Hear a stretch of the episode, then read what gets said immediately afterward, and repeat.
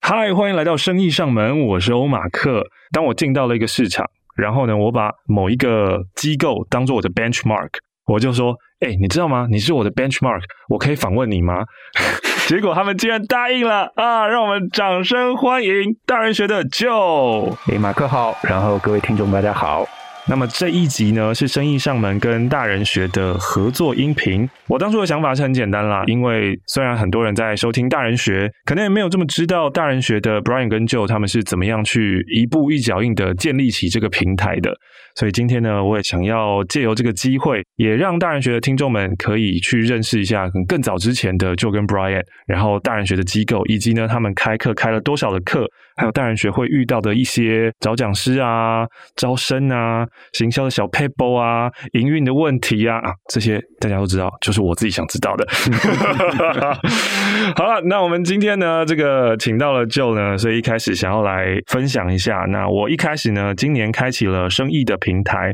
嗯，也因为开启了生意，所以才有机会认识 Joe。那也趁了之前的一次合作的座谈会，就跟 Joe 请教了一些。就那时候就用很严肃的眼睛，然后看着我，告诉我说：“我是觉得这个线上课程就像订阅制，不要随便开启啊、不要。”但那时候我头已经洗下去了，我已经洗一半了，所以我就想说，哈，怎么办？就告诉我不要开始，可是我不行，我还是硬着头皮，我只能继续做下去了。所以今天呢，就希望可以借由跟旧的深度访谈，让我省掉买知识工作者销售专业服务的系统化做法。嗯哇，那一集那时候我听到也是，我就看了那个，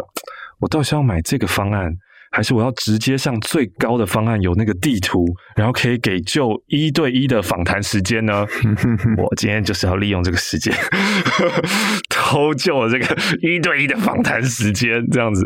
好啦，说认真的啦，其实真的很想要自己了解之外，也想要让听众了解。就如果今天你想要开创一个品牌，或是你要做一个自己的课程，你要怎么样去一步一步的想好未来你要怎么做。所以从一开始想要先问问，就是大人学一开始创立的时候，怎么会开始想要开课呢？嗯。呃，我跟 Brian 其实最早创业的时候，我们定位我们其实是一个顾问公司，嗯就是我们想要来服务我们一些就是跟专案管理相关的一些大企业啊。那初期我们就是服务这些大企业，然后慢慢慢慢就会开始有一些比较中小型的公司来找我们。嗯，那中小型的公司来找我们，然后你就报了他一个这个顾问的一个费用呃合约一个费用，嗯，他们就会觉得哦，我们其实没有那么多预对算，啊那怎么办呢？付不。起，那所以我们最后就想说，好吧，那就折中一下，我们设计个几天的课程，maybe 是三天四天的课程，嗯然后把我们一些可能顾问的一些方法。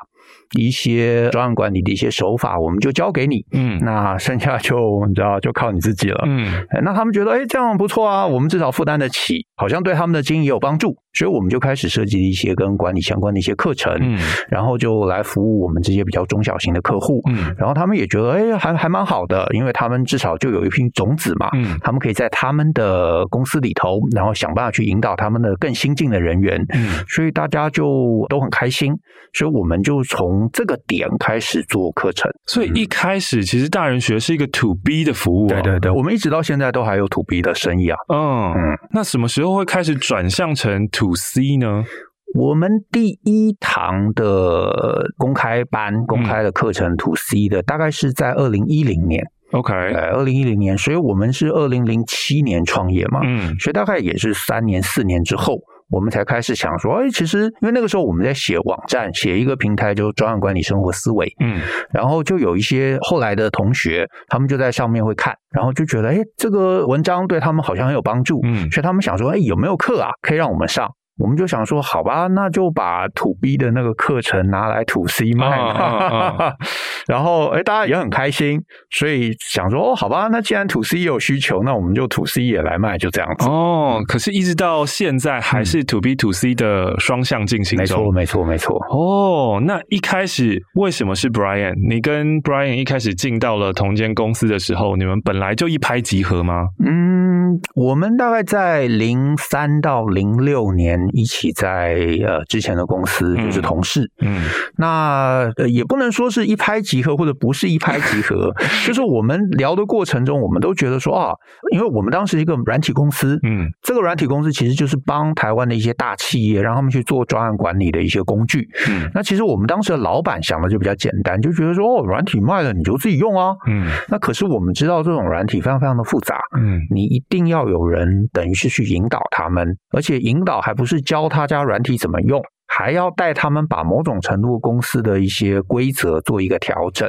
那老板在这个地方一直就跟我们有一些不太完全一致的一个认知，那我们就觉得这个很重要。那后来因为老板想要转型，然后我们就觉得那不然就是这些客户我们继续来帮忙维持。 ，OK，然后老板说哦好啊也没关系，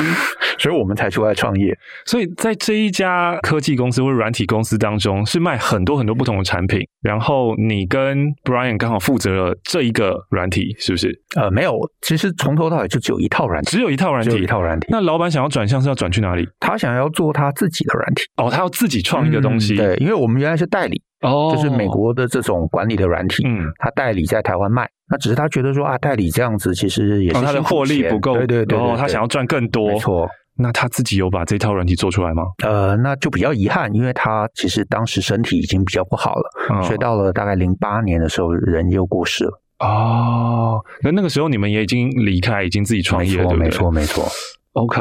我不知道其他听众怎么样啊，因为就我自己身为大人学的听众，我会觉得就跟 Brian 是很不一样性格跟个性的两没个错人，所以会觉得哦，很奇妙，你们两个人是在沟通或是合作的过程当中是有摩擦的吗？或是你们会是怎么样去解决这些摩擦？呃，摩擦其实一路都有，嗯啊，就是有各式各样我们呃见解不同的地方。嗯但是我其实之前 podcast 也有录一集啊，就刚好有在讲这个概念。那我们有几个地方，我觉得事后来回顾是很幸运的，嗯就是我们对于我们最后想做的东西，其实整体概念上是接近的。嗯我们在一些比较大的理念的价值观上，我们是比较接近的。比方说啊，我们就觉得我们要做出一些我们自己心里过得去的东西。 ，OK，对，那你知道有些单位会觉得，哎，反正现在风口嘛，啊有什么议题我们就赶快炒一波。快点，区块链跟对 NFT 都要交起来就。要就要发。对，对那我们就会想比较多。嗯那刚好我们在这些点上，我们就是比较一致的。 ，OK，那执行上面确实有时候我们可能会有一些认知上面的落差。嗯那呃还好，因为我们刚好也都是工程师出身，嗯，我们就是相信一件事，就是市场永远是对的。好，所以，如果你觉得 A 啊，我觉得 B，那我们就能不能做一个什么样小规模的实验嗯啊？如果最后结论是 A，好，那我就听你的；啊，如果是比较偏 B，那就听我的。嗯。所以，呃我们也就比较没有比较大的争执。哦，直接用 A/B testing 做见真章啦。，对，小规模实验做出来，你看数据就这样，结果就这样子，那就是我对啊。是因为听起来啊，就会觉得 Brian 好像是比较冲的，跟嗯就是比较、比较乐观的那一个，然后就是一个比较守的，然后会去拉缰绳的那个。但是不要不要不要不要不要跑那么快，会是这样子吗？好像不一定诶、哦，就是有些事情上是这样，有些事情上反过来。啊，所以，我们好像运气很好的点也在这里，嗯，就是刚好我们在某些事情上面就是该冲的都对中了，啊。 该守的都没有踩到 坑，运气太好了吧？就是运气好哇，刚刚有说到啊，第一堂课的时候 to B，那就是在做管理嘛。对，所以在服务客户的时候，可能也是最近这几年常常讲的那种数位转型。数位转型不是你把一套软体卖给人家就好了，因为你一个新软体进去了之后，人会有抗拒心没错态，没就是错我不要做这个。对然后各个不同的部门当中呢，又很难有一个一致的目标没去错协调。所以你们一开始第一堂课是 to B，那在直接转成 to C 的时候有什么样的困难吗？还是一套方法其实是可以同样用的？嗯，核心概念其实是接近的，嗯但是就是 to C 嘛，因为我们是教管理，嗯那如果纯粹只是教大家说哦你要做这个事情，那很多人就会觉得这就老生常谈。嗯那我们当时就设计一些课，我们更希望说让大家比较能够理解这个问题的起点是什么？嗯，就是说，比方说，呃，设计流程，大家都知道哦，好像要设计流程，对觉得这很无聊啊，为什么我们要做这种事情？哦，但是最奇妙的是大家知道，可是不会去做、欸，对，不会去做，嗯因为你不知道这件事情它真正想要解决什么问题。嗯那所以我们就觉得，我们不如就设计一些比较体验式的活动，嗯让大家真的感受到那个问题在哪里。啊，像我们有一个到现在都还很热销的，是我们昵称叫“火车课”，嗯其实就是教大家流程。嗯然后呢，我们就聚集一堆人，大概二十几个人，就是一些小朋友的玩具。嗯然后他觉得很简单啊，然后嗯老师你要要我们干嘛？好然后我们就给他一些指令，就说啊，其实你就是做东西送到前线。哈然后他就觉得哦，这很简单。然后你真的开始玩下去，你就发现其实没办法达标。哦，那没办法达标，就表示你们出了问题嘛。是那我们就带大家来检讨。回头来检讨之后，你才会发现，其实很多很多执行上面的问题，都是管理学上会教你该做的事。嗯那这个时候，大家才会觉得，哦，原来这个事情是有道理的。哦，所以就是从做中学，从游戏中学习，，对，然后大家在这个过程中，他们自然会产生一套方法。嗯这个方法，我们再在后面 lecture 的地方来验证说，其实你看，这就是管理学上叫你做的东西。你看，你们刚刚就做了，啊嗯。回去你也应该要做。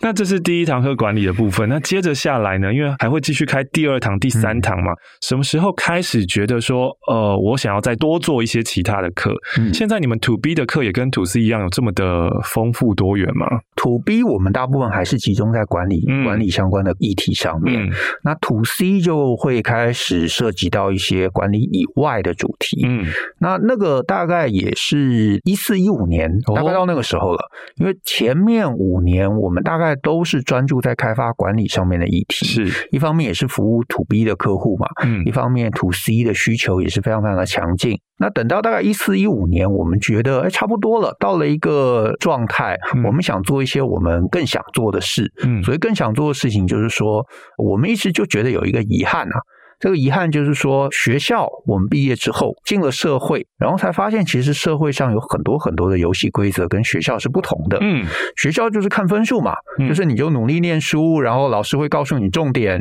你就把重点背起来，然后考试的时候就尽量写对，嗯然后写不出来就书上记得什么就尽量丢一些东西，嗯那老师就会给你同情分，那你就过关了。啊对不对？可是你离开学校进了社会之后，你发现这整个游戏完全不同，嗯没有人真的给我重点提示，嗯也没有人打分数，或者有人打分数，可是那个分数他不会公开告诉我不说，会告诉哦我那个评比标准是什么？对，不会有这样评比标准。嗯可是隐隐约约你知道，社会还是有一个分数的机制，但是这个分数的机制跟学校完全不同。所以周围我们就一定有一些朋友嗯哼，他其实是适应不良的。啊，那我跟 Brian 也在过程中也是跌跌撞撞啊，我相信其实大家都是，那只是我们运气好，也可能碰撞了几次之后发现啊，原来其实游戏是这样玩的，哦，找到规则了。对，，不是那样玩的，嗯然后你就开始整理出了一些规则，嗯然后到了呃，我们那个时候大概也三十多了，可能三十三十五上下，嗯就觉得说，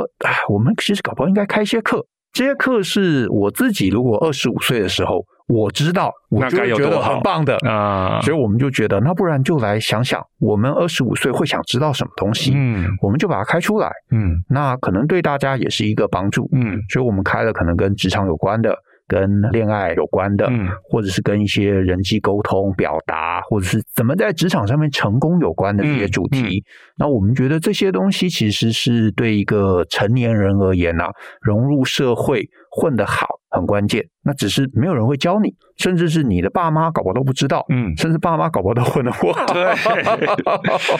那当初是怎么样 spot 这一些 TA 的？怎么会觉得说，嗯，三十五岁的我来对下一个世代，刚好十年后的二十五岁的大家，那个时候有观察到 to C 的大部分就是这个年纪吗我觉得那个时候比较没有想那么多哎、 ？OK，那个时候就非常非常的任性，就单纯觉得 说，哇，真的就是运气好就对了。 哦，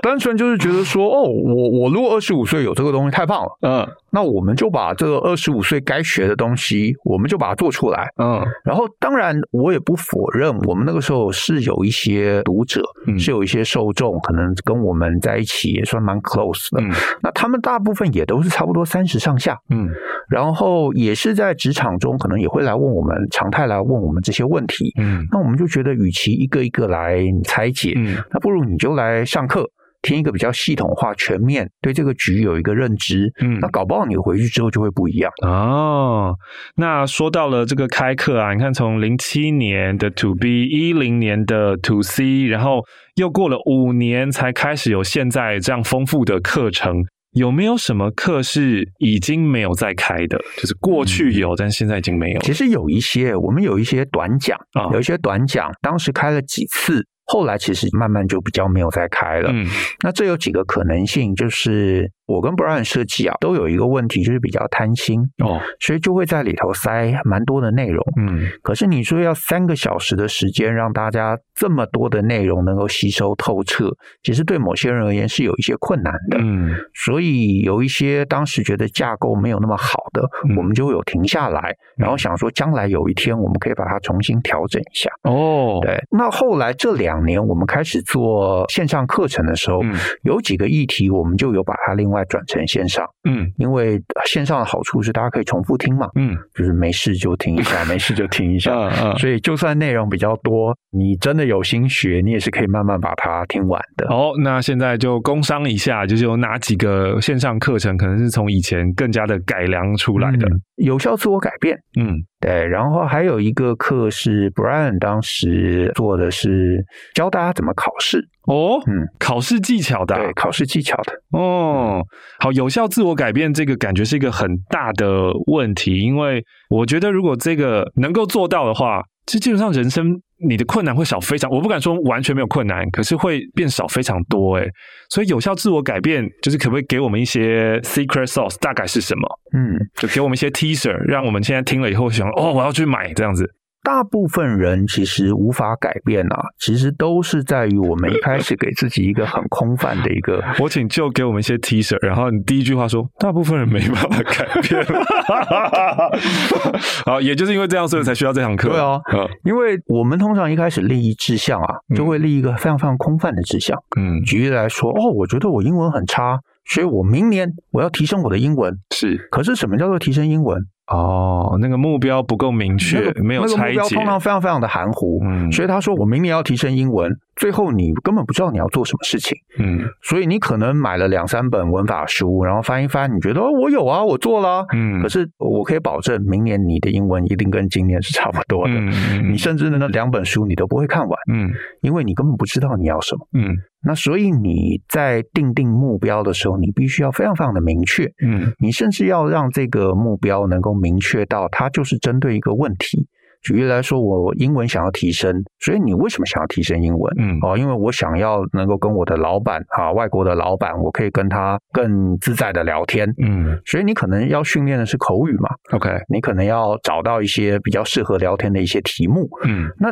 你会把这个大范围的目标越来越收敛，收敛到一定程度，它最后才可以被执行，可以被执行，你才有这样的一个能力去把它做下去。嗯，那这个都还是第一步，嗯。对你后面可能会懒惰，嗯对，可能会放弃， 对对，就是还要对 counter 人性这个部分。所以我刚刚有说到，有些课呢，可能过去开了以后呢，然后现在因为媒介不一样了，所以平台不一样了，所以我们可以再好好的去优化。然后刚刚呢问这个如何有效自我改变啊，这个就是就所做的课程，对不对？对。然后刚刚就有说到，那 Brian 有一个啊，听众应该有听到他迟疑跟想的时间，是不是代表就其实不太知道 Brian 开 发你们的分工是怎么样进行的呢？嗯，我们其实好像没有什么很明确的分工，哎，哦，就是我们有想到要做什么，我们就去做。 就你们有点像是独立的，就是我自己做做做做完了，然后嗯开发完了，然后可能你们在办公室再开始讨论说，那可能什么时候比较适合上你的课，什么时候比较适合上我的课，这样子吗？也不会，我们通常会讨论，啊就说哦，他今年想开一个什么东西，啊我今年想开一个什么东西，啊我们可能还是会讨论讨论这个到底市场性如何， ，OK，我们要从哪个角度切入，嗯那到底适不适合我们的 TA？嗯那有些可能不是那么确定的，我们搞不好也会做一些比较前期的一些访谈，嗯来找几个可能比较有代表性的受众，嗯来聊聊他怎么看这件事情。嗯嗯，所以你们大概是一年会开一门吗？还是嗯现在你们的时程大概一年会开几门课？可能如果是我跟 Brian 的话，大概一年是一堂吧。哇，一年就专门去好好的想出一堂课的流程。嗯，所以今年就的就是跟父母沟通的这一门了，对对不对？那今年的 Brian 的负责的呢？还不知道， 啊，因为今年才过半年而已 没。 错，哦，那这样子一年一堂课的想课的过程嗯是痛苦的吗？我觉得还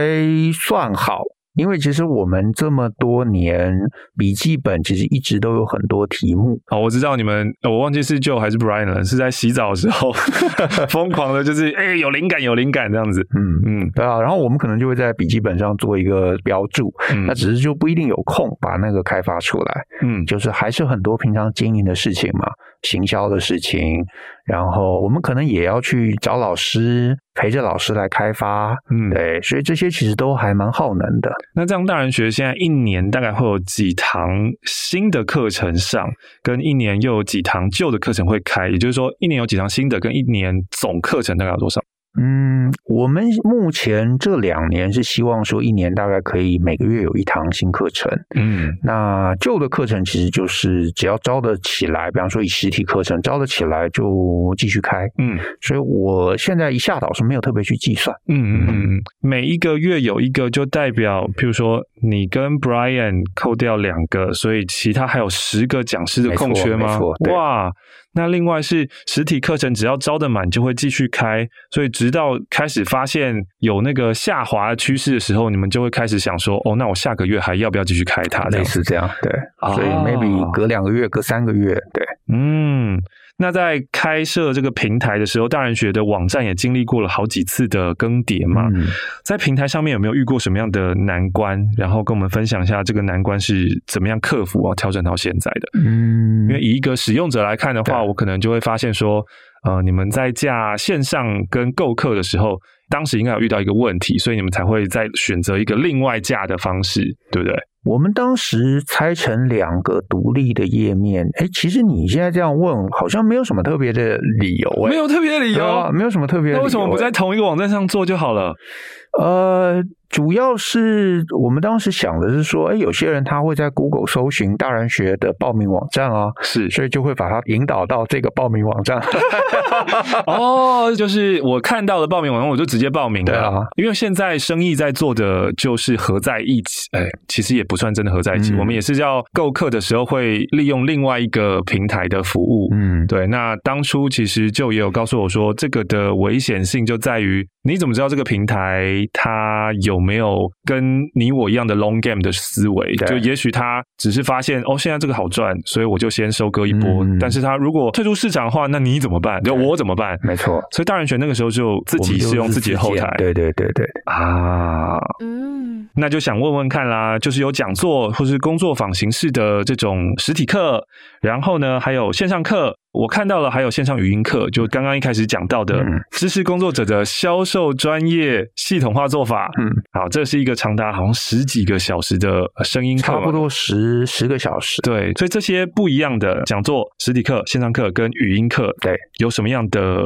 不一样呢？可以比较一下他们的优劣吧。我们最早开的课都是实体课嘛，嗯那实体课我们的定义就是七个小时或者是十四个小时，就是一天、两天、三天这样的一个形式。嗯那大概是到了一五年。我们那个时候想说，我们可以来设计一些比较短时数的一些讲一个小主题，所以我们把它设定为是所谓的讲座，嗯所以大概就是以不超过三小时为一个单位，两小时到三小时之间。那这种讲座通常不会有实座，大家就像是听一场演讲这样子。嗯所以呢比较没有互动。那等到后来，大概是一八一九年的时候，我们开始来做所谓的线上课程。嗯，那那个时候，我们会希望说，线上课程尽量是以语音的方式来进行。哦，嗯对啊，为什么会用语音啊？我们自己其实做了蛮多的 study，嗯就是我们在开始进入线上课程之前嘛，我就想说，市面上大部分都是做这个所谓的影音影像对对影音，然后还会做这个投影片，然后对看到老师。对然后我在进入这个市场之前，我就想说，这是不是一个最好的方式？因为嗯我也自己买了很多这种影音课程。我第一个发现就是我其实看不完，哦，我的完客率非常非常的糟。嗯我甚至去买了那个呃美国 Masterclass，嗯订了一年，嗯，然后我发现我几乎也都看不完。嗯他们用非常高规格的摄影机来拍，是，对，可是我发现我看不完，我就想说为什么发生什么事情？然后我也跟很多有在买线上课程的人，他们买了很多，嗯也都几乎没有看完，嗯完课率都非常非常非常的差。嗯然后我就想说这件事情到底为什么？我自己最后的一个心得是，其实影片形式的课程，除了少部分的主题以外，其实是没有必要的。哦，比方说，我如果今天要学电脑的软体操作，嗯那当然你要让我看到嘛，对不对？我要按哪里，嗯滑鼠在哪里，怎么样把这个片子剪下来，嗯对不对？这个是必然的。可是其实很多管理的，或者是人际关系的，或者是沟通表达的，嗯有看到老师的脸跟没有看到老师的脸，其实没有什么本质上面的一个差异。 ，OK，可是心理上会有一个很大的差异，嗯就是我要好好看一个影片的课程，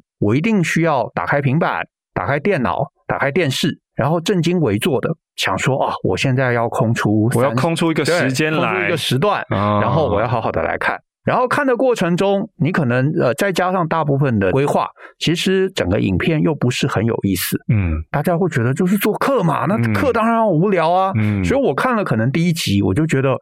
好累哦。嗯，？我为什么现在要在这个时间点，晚上这个八点的时候来看 就是我应该要看 YouTube 跟看剧对的，然为什么后啊？嗯，你就会切过去看剧。是所以你第一集可能看完，你就觉得我将来有一天有空的时候，我再回来看， OK，然后那一天永远不会来。哇，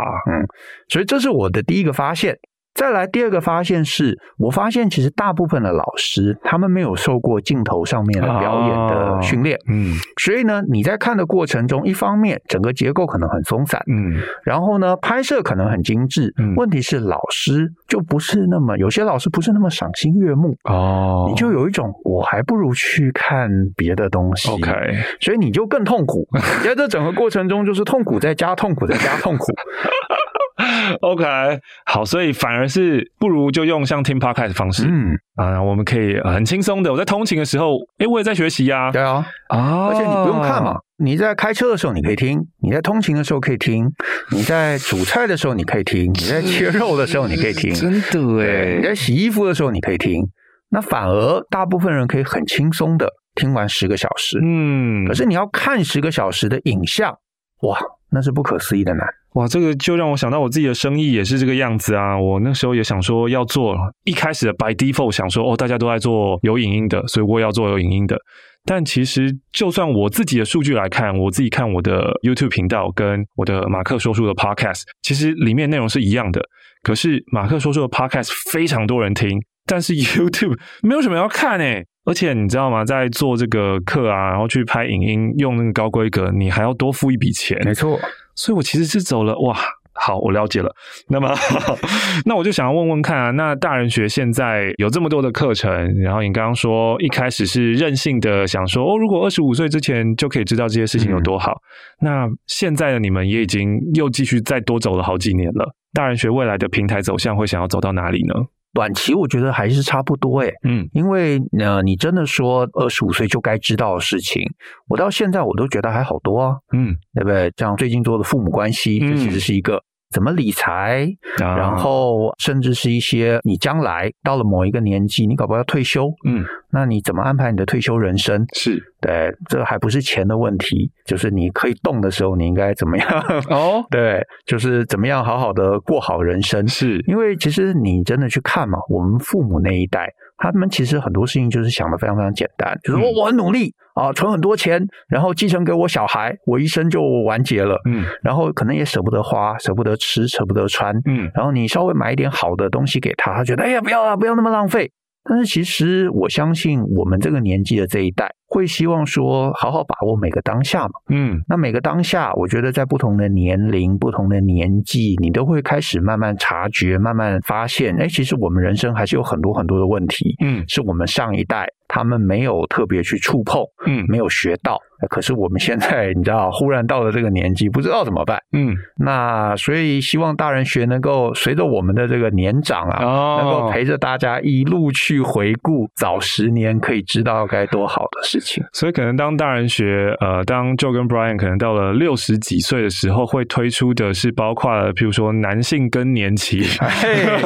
对，就是你们过了以后再回头去想，就是会发生什么事情。听起来不错啊。嗯对啊，嗯，蛮重要的一个问题。对，因为大家都会长大嘛。嗯那长大的过程中，这些问题我们终究回避不了。那既然回避不了，那就把它学好。嗯，因为我自己是广告配音员嘛，所以呃，对于声音其实最有心得的是声音表情这个部分。嗯，可是就是在做课前的问卷的时候，会发现说，其实大家觉得就像刚刚就讲的啦，就是声音表情哦，好啊，你你可以学很多声音又怎么样？你声音很有表情，那又怎么样？所以我的第一堂课才会转变成讲大家比较在意的，就是人际跟沟通这方面。那我想要问 Joe 跟 Brian，专案管理这个一开始也不是一个很为人知的领域啊。那你们那个时候是怎么样决定好就做这堂课？嗯还是就是之前说啊，反正就是土 B，然后有人喜欢，那我就开土 C 试试看，嗯，然后就幸运。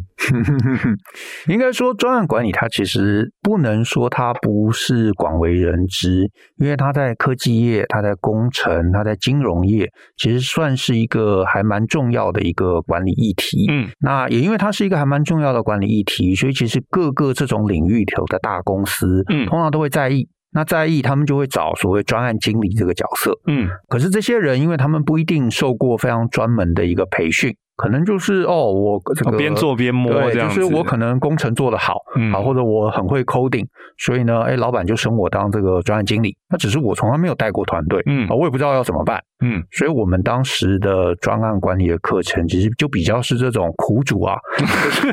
老板叫已我经带被升到这个对职位了，嗯但我还没有这样的技能，是，哦，所以来学，那到后来呢，就写了一本书，叫做《为什么会拿好人卡》。嗯，我相信这是拓展了非常非常多工程 师认识大人学的一个契机。没错，然后就有开了恋爱大人学嘛，对，这个就是很广为人知的。可是怎么会突然有一个这样的转向？啊，这个其实一开始它也是有一个 脉络，哈，就是我们最早最早，我们的网站叫专案管理生活思维。对，那那个网站一开始成立的时候，其实就是想说，哦，我们是做专案管理的顾问嘛，嗯那我们应该要在网络上面多有一些曝光啊。所以我跟 Brian 就开始写一些跟专案管理有关的文章。嗯可是，就像马克刚刚提到的，这个议题它终究不是很大众，嗯不是所有人都需要。它可能就是在这些科技公司里头嗯啊，这些专业人士他会看。所以呢，这种主题的文章，你可以想见，确实它的点阅率是啊不是很好的。嗯啊，就是我记得我们前面写了可能两年，嗯才比较有起色。嗯那第一年刚开始写的时候，呃，几乎没什么人来看，嗯，一天可能就是什么三十个、五十个，那其中可能一半还是我们自己去 refresh，想说，哎、有没有今天有没有人有没有来多一点？ 对对对，那一直到某一天，就是一直写文章嘛，你也会掏空，然后就发现，哎，我好像没有文章可以写了，嗯所以我就找了几篇我以前写的，你知道，就是个人写的一些文章，然后想说，哎，这个这个礼拜就先你知道挡凑一下对，挡一下。然后呢，其中有一篇文章其实谈的是用一个管理的概念来谈跟交往有关的一个嗯状况。然后那篇就非常非常得到大家的一个你知道回响喜爱回响，然后我就想说啊，一定是我们平常写这个管理文章太难了。嗯那篇文章一定你知道有流量，就是用恋爱这个大家都有经验的事情是来谈管理，大家就喜欢。嗯好、那既然大家喜欢，我就再多写几篇。嗯结果呢，没想到写下去之后，很多人说：“哎，你用管理的角度解释恋爱，我们终于看懂啊了当时做错什么事。嗯我想说，哎，等等等等，不是吧？我想要解释管理，嗯结果你们管理的概念都懂，嗯只是 发现那个当例子的恋爱，你们没有看，你过去不知道。嗯我想说，是真的吗？认真的吗？嗯大家是夸张吧？哈，然后我想说，好吧，那既然大家喜欢嘛，我就就多写几篇这种文章。嗯嗯然后这系列就非常非常受到大家的欢迎，嗯所以我就想，好吧，那闲暇有空我就写，嗯嗯写着写着写着，当时就出第一本书。第一嗯本书其实是给女生看的，啊哈还不是好人卡哦，好人卡是第二本，哦第一本叫做《爱情市场学》。嗯那个时候大概一三年的时候，然后是这个出版社来找我嘛，说、啊、这系列很棒啊，然后我们想要把它集结起来出给女生看，嗯我就说哦好就出。然后等到一六年的时候，那出版社又来找我说哦，再把这一系列整合起来变成给男生看。嗯我说哦好，那就出。 所以其实整个过程真的就是被动的，市场要什么我就哦配合。那是不是给男生看的会卖的比给女生看的好呢？嗯，对，这个确实。哦，好人卡那一本好像我最近没有发了，好像一九年还二零年的时候，我有稍微看一下，当时好像二十刷，哇，然后现在不知道怎么样。嗯，那写给女生的那一本呢？那一本因为后来又做了改版，一六年换了出版社，嗯然后又改版了，所以现在我其实有一段时间没有发了。嗯，那刚刚说到了这个恋爱，每个人都想要谈恋爱嘛，嗯所以这个市场超级广大。但是你出了一个雅思高功能自闭人格特质，这个也是一个很小很小众的一个嗯 niche market、欸。那在推广这样的课程的时候，会不会遇到什么阻碍？因为像刚刚就已经告诉我了三次还四次，我还是没有办法把那个课程完整的讲出来。知识工作者 的， 你们的课程都很长哎、所以我们有代号，那堂对对课对叫做对 V 零一四。对对对对，你们所以都会我用这个常代号，对，常来的同学就会直接讲代 号。直接记代号。那这个高功能自闭人格特质者，这也是一个很绕口的一个嗯术语啊，可能对很多人光看这个还不知道这是什么。你要怎么样去跟受众沟通这一， OK 这是一一门什么样的课？应该说雅思这件事情啊，我自己在研究之前，我也会觉得说，哦，这应该是一个很稀有的状况。嗯可是我后来开始对这个议题稍微做了一些 study，嗯我发现其实啊，这个雅思特质，就是我们不要说真的是高功能自闭症，嗯就是有雅思特质这样的人，其实在我们身边周围大概十个人有一个就有这个状况。嗯那这些人他比较没有办法察言观色，他没有办法体察你讲话背后的意涵。嗯意思就是说，女生说啊你坏死了，你好讨厌，他就觉得哦我好讨厌，嗯他只能从字面上面理解这个意涵。嗯所以他们在职场上面、在恋爱上面就会碰到很大的挫折。那我也是无意之间发现的，因为会有一些同学来上我们职场的课，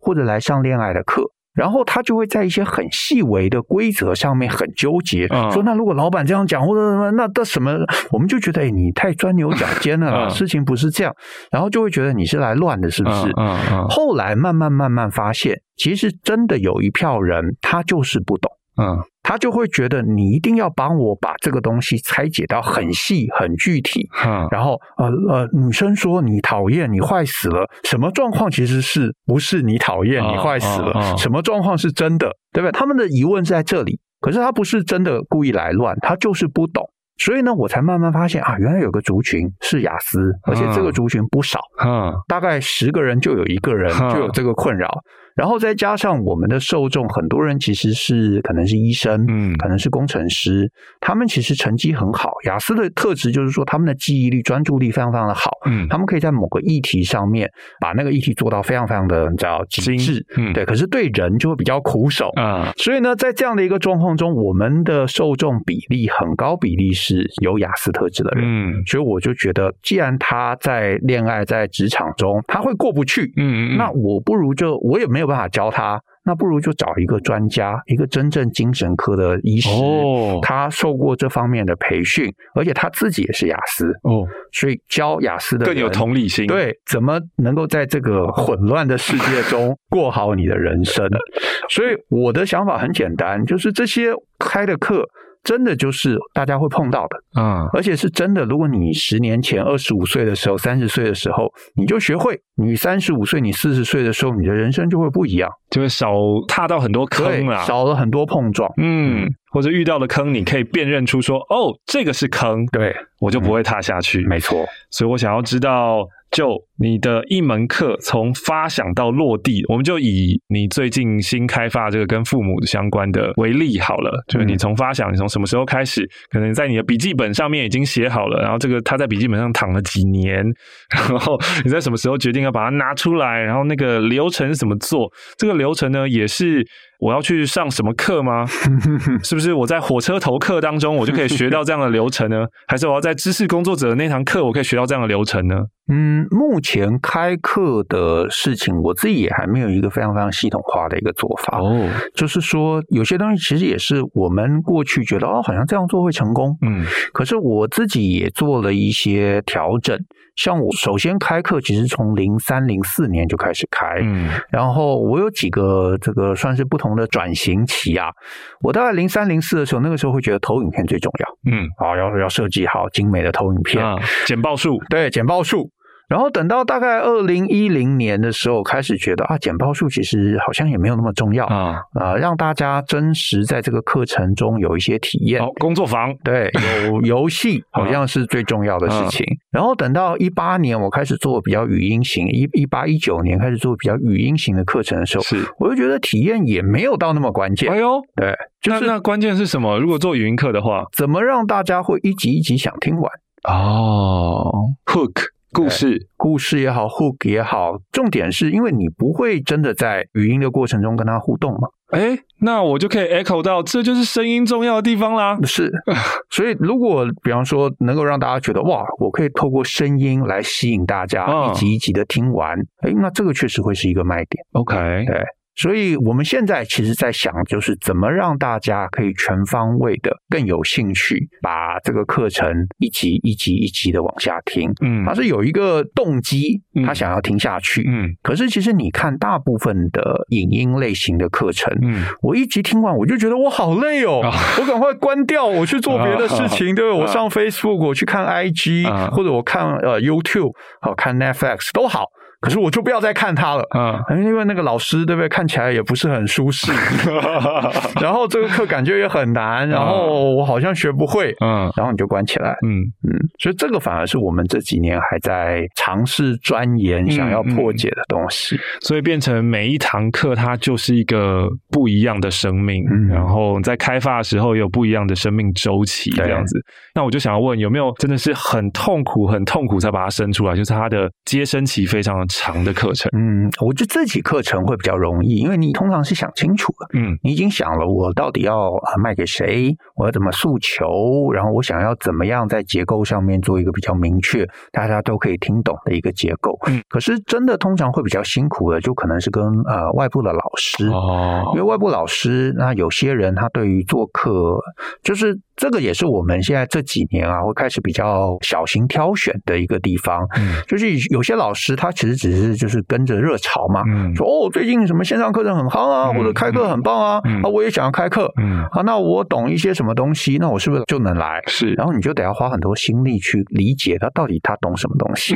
他懂得这个东西到底有没有市场。嗯然后你跟他讲说，哎，这个东西好像没有市场，我们要不要调整一下？是他可能会生气，哦他可能会、呃对，就是你知道有各种情绪，但是像这个老师，他带着他的专业来找你们的时候，你们其实也可以说哦，我们没有这样的合作啊，对吧？有可能啊。可是这部分你就会大量的接触不同的老师，啊啊、啊嗯所以刚刚说到的其实是。就还是看到了这个讲师当中有某部分的潜质是可以开发的，嗯只是你必须要想办法去跟他沟通跟对说服。或者是他其实真的是某个领域的专家，啊，但是其实就像大学教授嘛，很多大学教授，你说他懂不懂那个领域？嗯我懂啊。懂啊，问题是他讲出来你就听不懂啊。嗯，嗯，而且他可能在教书的过程当中，他已经非常习惯了，因为学生就是不想听他讲话。对，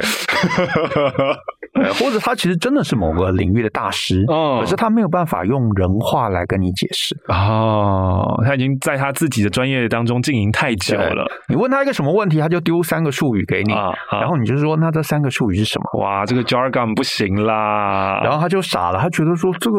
我们领域的每个人都知道，为什么你不知道？ 嗯，所以就想要问到，那你们要怎么样去找到师资呢？以及现在你们有没有发现到一些辨认出这个人也许可以合作，也许不太行的方法。那好像大人学当中也有一门课嘛，就是寻找完美伴侣的系统性做法，可不可以把它移植到寻找讲师身上呢？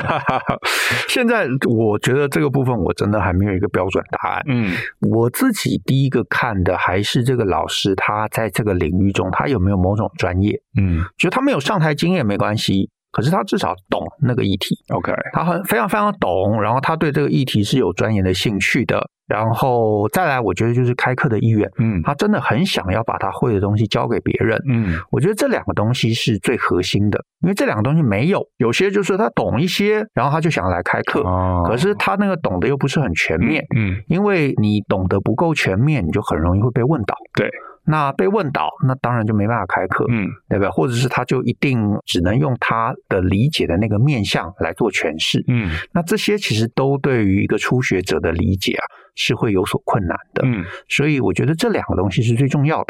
然后再来就是怎么帮他梳理，嗯，把他的懂的东西变成是一个小白也可以听懂的一个结构。嗯。嗯那这个其实就变成是我们的专业了。哦，嗯所以你们也必须要负责去辅导这些要开课的老师。那你们的工作有很大部分可能是花在这个没错，没错。哦但是好处是，这些懂专业的老师通常跟我们合作一次，他就会得到一个他可以一辈子自豪的一个作品。对，嗯，而且这就是一套方法嘛。这个很像那个《型男飞行日志》啊，很多的演讲师他们其实就是一套简报，然后就可以讲全美国，然后他们一生其实就讲这一套就够了。嗯只是台湾有点小了，嗯， 台湾比较没有办法这样做就是了。所以我想要问一下，那如果今天呢，我开发出了一套课程，那大人学里面有没有什么热销排行榜、排行榜一？或者是有没有什么长尾排行榜是你们的课真的是卖的很久，然后都历久不衰的？我们呃，其实管理相关的课，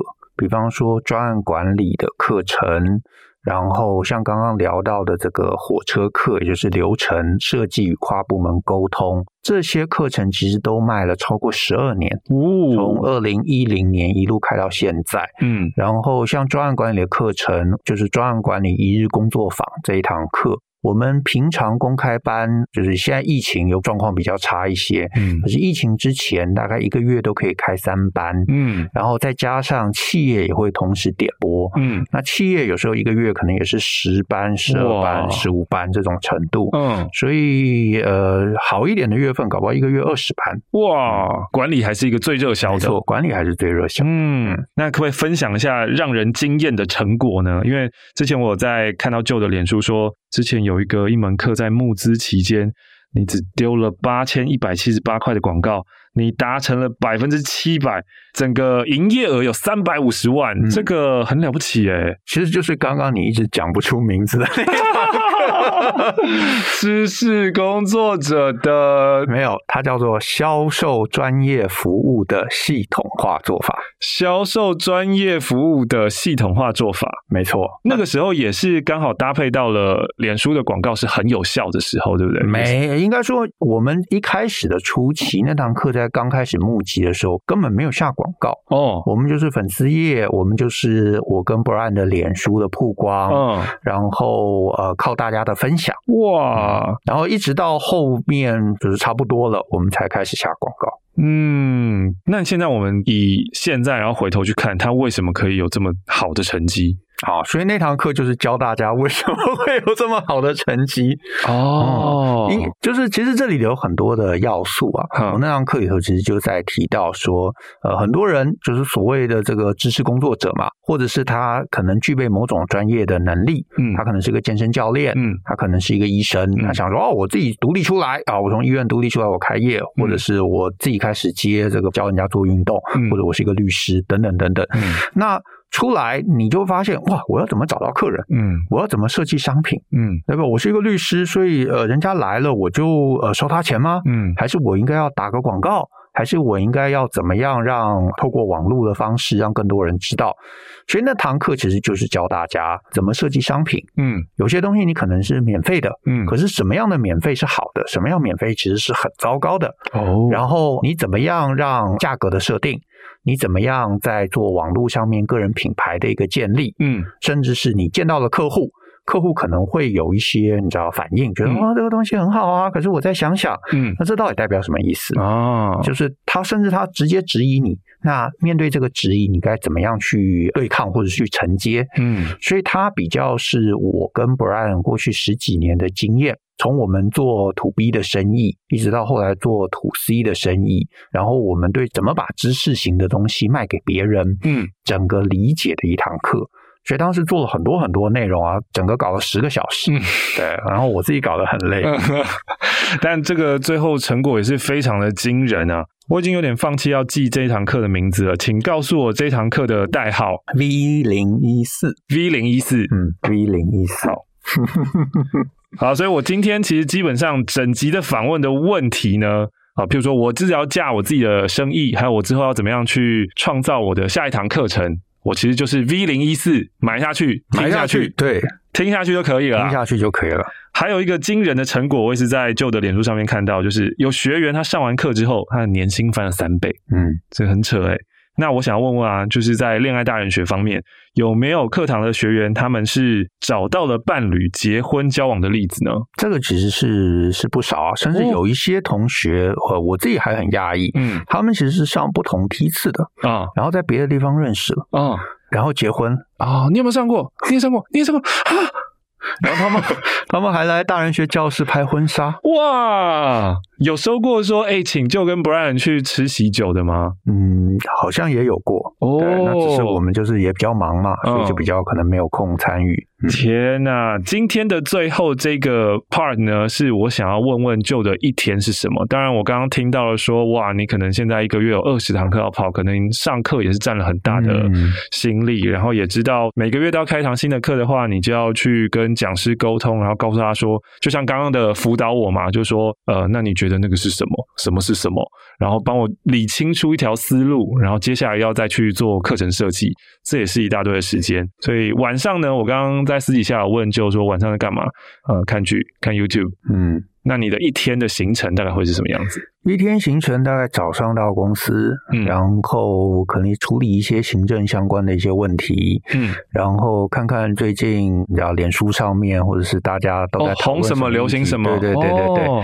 然后呃，可能看看有没有哪一堂课需要再做一些行销上面的一些推广，嗯或者是看看后台啊、有些课可能报名的差不多了嗯啊，就是提醒大家，如果你想报的话，不要错过了。嗯，所以比较是做一些这些行销相关的一些工作。那行销相关的工作现在嗯靠的就是你自己的脸书吗？我跟 Brian 的脸书其实效果还不错，嗯对。然后我们还有粉丝页嘛，还有嗯 IG 嘛，嗯所以这些东西其实都是呃一个可以利用的渠道对对对一些渠道。然后我们可能会录 podcast 的节目，嗯，然后跟大家开开会，嗯然后其实差不多一天就过去了。哦， 晚上休闲时间呢？因为人家嗯说成功的人都是在你看不到的地方成功的。 没有，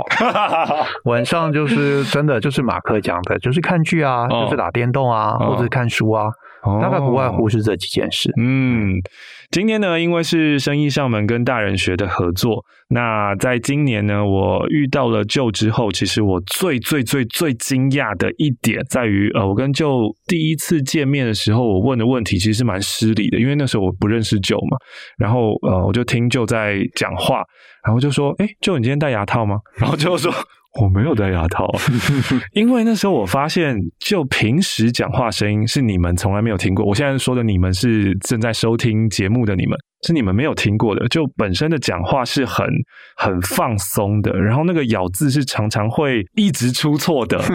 我就是应该应该也不是说一直出错，应该就是说那是你最放松、最习惯的咬字方式。可是我们在听节目的时候，或是就在演讲的时候，你的咬字是刻意维持住的。嗯，所以那时候我很惊讶，想说你怎么办到这件事情的？为什么？就是一个开关的过程啊。所以你只要说我现在是 public speaking on，对我的咬字就会变那样。对啊，哇！因为我在做一个声音教练的过程当中，嗯我最好奇的就是你怎么样去做 on and off。因为大部分人，譬如说，假设我今天遇到一个人，他讲话就是很模糊不清啊，什么的嗯，那我首先要告诉他，意识到你自己的模糊不清，对，跟你怎么样去慢慢慢慢的把话讲清楚来，这是一个很长的过程诶。但就你有经过这样子的刻意练习吗？我好像没有特别练习什么诶，嗯但是呃啊，我觉得有一个很大的一个差异，嗯搞不好我觉得这值得大家就是来试试看。 ，OK，就是你想改变你的声音啊，你就让自己拿着麦克风说话，嗯因为麦克风说话之后，你就会透过音响或者是呃像广播设备，你就听监听重耳新机听到自己的声音，你就会听到声音，然后听到声音之后，你就发现哦，原来我讲话是这个 声音，然后你就会吓一跳，嗯然后你就开始有意识，然后如果你常常要上台，你就开始有意识，我要换一个大家会觉得舒服的方式说话。嗯那当然，你说比较轻松或者比较自己人的场合，你可以比较放松，嗯你可以就是不用那么那么精准。嗯可是你上了台，你是有责任要把你想讲的东西让大家可以听清楚的。嗯，那有这个意识，你就会切换。哇，OK，我这那我今天得到一个新的训练方式啊，因为我从来没有想过是这样训练的。呃，通常就会是知道你的发音哪个发音发不好，那可能当然你在讲话的时候咬字的时候，你要特别特别的有呃用力、仔细，嗯，特别放慢、对仔细，然后让慢变成了习惯之后，你就会变成那个样子。哇，那今天这个新的方式是 on off 的切换，就是哦，我今天上台了，所以我讲话是字正腔圆的就。嗯啊，我今天下台了，我讲话就可以是放松很对，久，就可以比较放松。很酷哎、今天要非常感谢就愿意来跟我分享大人学的点点滴滴，然后我也自己非常非常期待生意可以像大人学一样这样持续的走下去。我相信不会有问题的。感谢，太感谢了！今天要谢谢 Joe，谢谢好，谢谢马克的邀约，谢谢收听的各位，也欢迎你呢可以订阅《生意上门》的 Podcast，还有大人学的 Podcast。我们下次再见哦，拜拜。拜拜。